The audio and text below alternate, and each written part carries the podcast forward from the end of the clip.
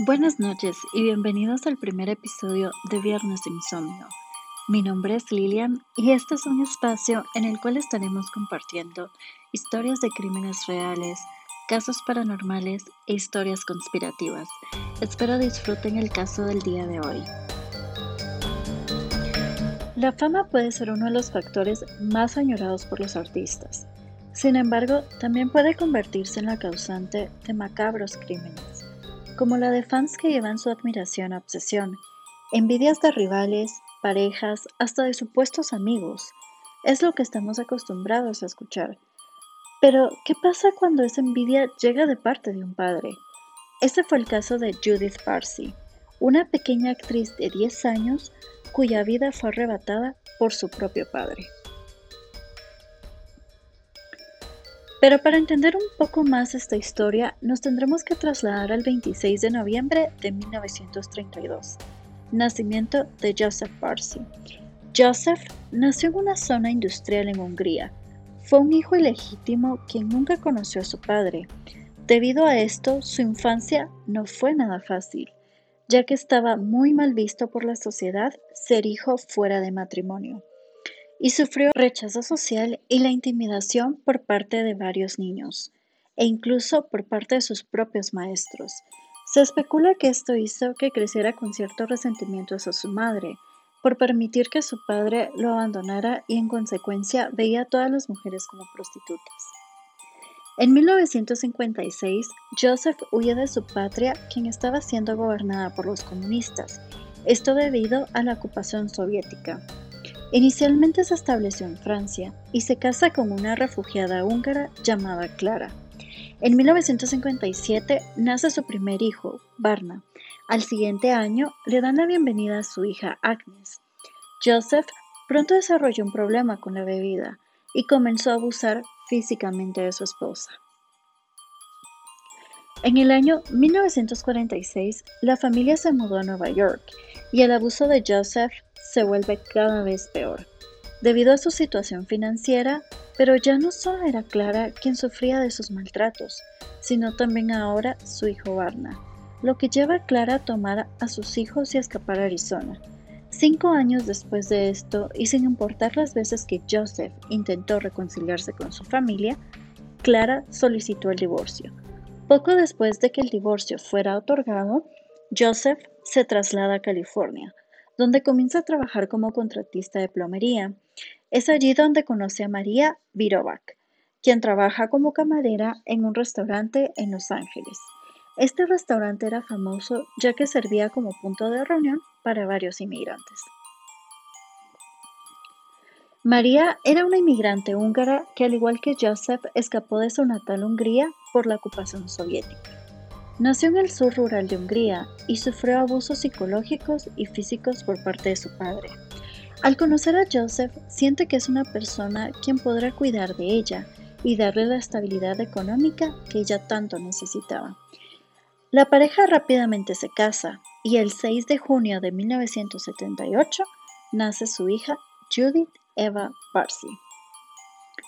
Conforme Judy crecía, se iba convirtiendo en una niña muy hermosa, Descubierta a los 5 años por un cazatalentos en una pista de patinaje, quien la confundió al principio con una niña de 3 años, debido a que Judith sufría de un déficit congénito en la crecimiento. María, quien siempre había soñado en convertirse en actriz, comenzó a preparar a su hija. Ella no pudo cumplir su sueño, pero se aseguraría que su hija sí. Ever since mom and dad found out that Donald Duck is 100% pure orange Rápidamente, Judith empezó a participar en varios comerciales de marcas famosas y su éxito iba cada vez más en aumento. Su hermosa sonrisa y personalidad hizo que el público se enamorase de ella.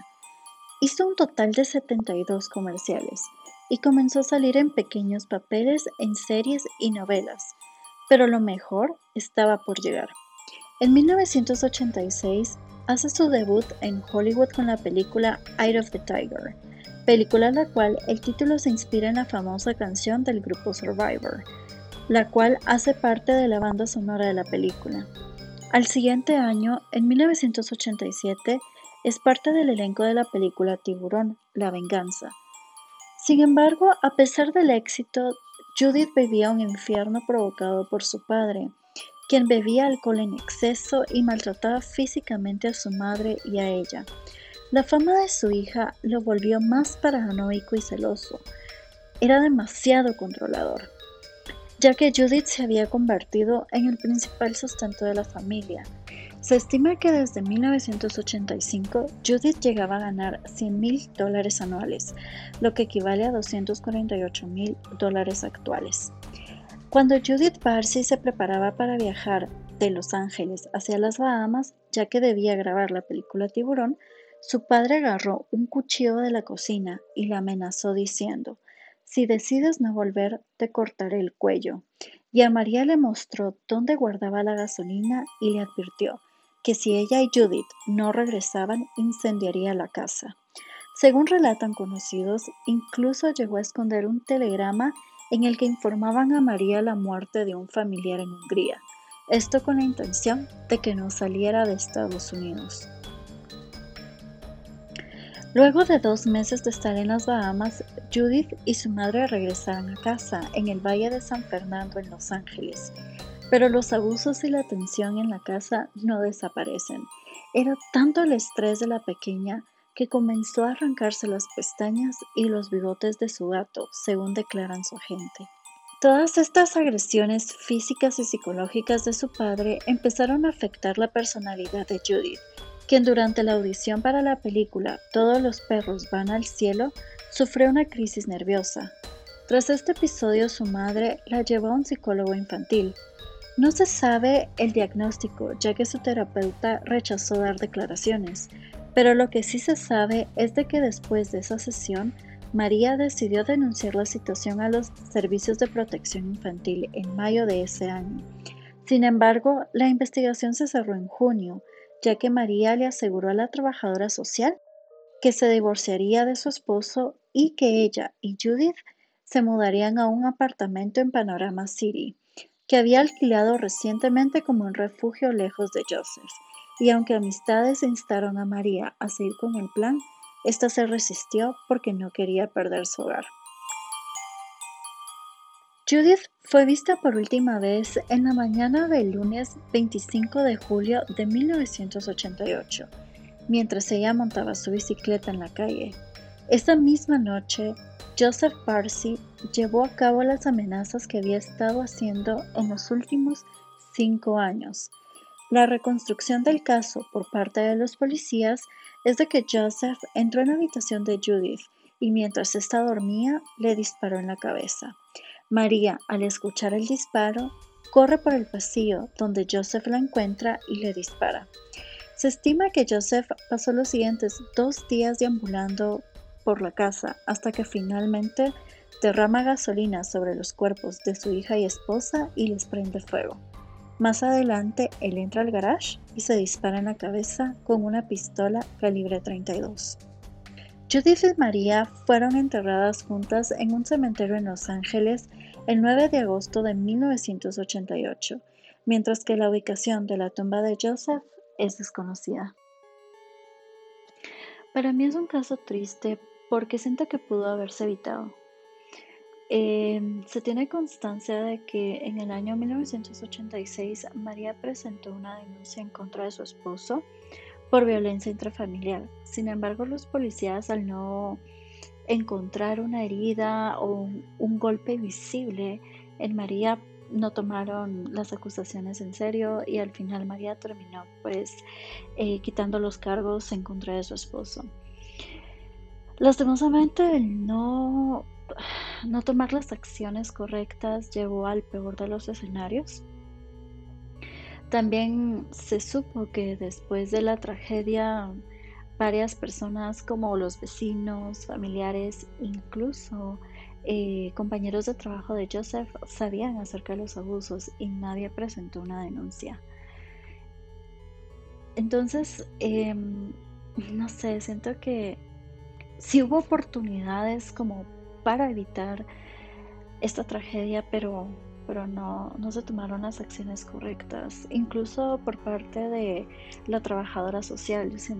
Y de hecho esto fue algo que, que criticaron demasiado en, su tiempo y pues por eso es de que ahora los servicios sociales infantiles trabajan muy diferente como trabajaban en los años 80, ya que pues se criticó de que cómo era posible que la trabajadora social eh, no siguiera el caso, sino que solo lo cerrara al hablar con la mamá y que la mamá le dijo, sí, me voy a divorciar, me voy a mudar, pero, pero nunca siguió, nunca, nunca vio que realmente al menos ella saliera de esa casa lo más pronto posible con, con Judith.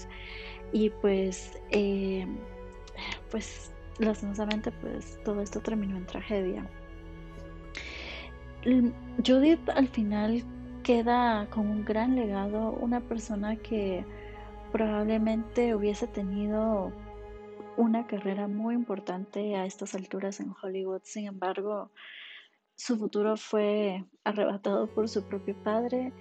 Eh, pero de ella tenemos esos, clásicos infantiles que estoy segura que varios de ustedes han visto como La Tierra antes de tiempo, eh, en la que hace la voz de Patito, y también en la película de Todos los perros van al cielo, que fue este, que ella dio la voz a Anne-Marie. Esta película fue estrenada, de hecho es la última película de, que ella hizo y fue estrenada 18 meses después de la muerte de Judith. Y la canción del cierre de la película que se llama Love Survives eh, fue escrita en memoria de Judith. Eh, es una canción muy hermosa, la letra es muy linda, deberían de, escucharla si, no han tenido la oportunidad. Eh, también una de las cosas muy tristes es de que Judith y Mariano fueron las únicas víctimas de Joseph. Su hijo mayor Barna eh, se suicidó en el año 1995 tirándose de un puente en la ciudad de Scottsdale en Arizona. Se dice que pues lastimosamente él se había convertido en un alcohólico crónico y pues todo esto de su hermana, todos los traumas que pasó en su infancia pues lo obligaron a, a quitarse la vida. Eh, su hija Agnes, eh, a quien pues varios colegas muchas personas de cariños le decían Aggie, ella se convirtió en locutora y pues la tragedia también de su hermana hizo que ella comenzara a trabajar y publicara en varios libros de autoayuda. Lastimosamente ella muere en el año 2008 debido a cáncer de mama. Me encantaría escuchar eh, qué es lo que ustedes piensan acerca de este caso. Abajo voy a dejar en la descripción un link de mm, mensajes de voz para que si ustedes quieren pues mandarme algún mensaje de voz o algo, pues háganlo y yo con mucho gusto los estaré pasando en los próximos podcasts. Así que espero que hayan disfrutado de mi primer podcast y nos vemos el otro viernes. Adiós.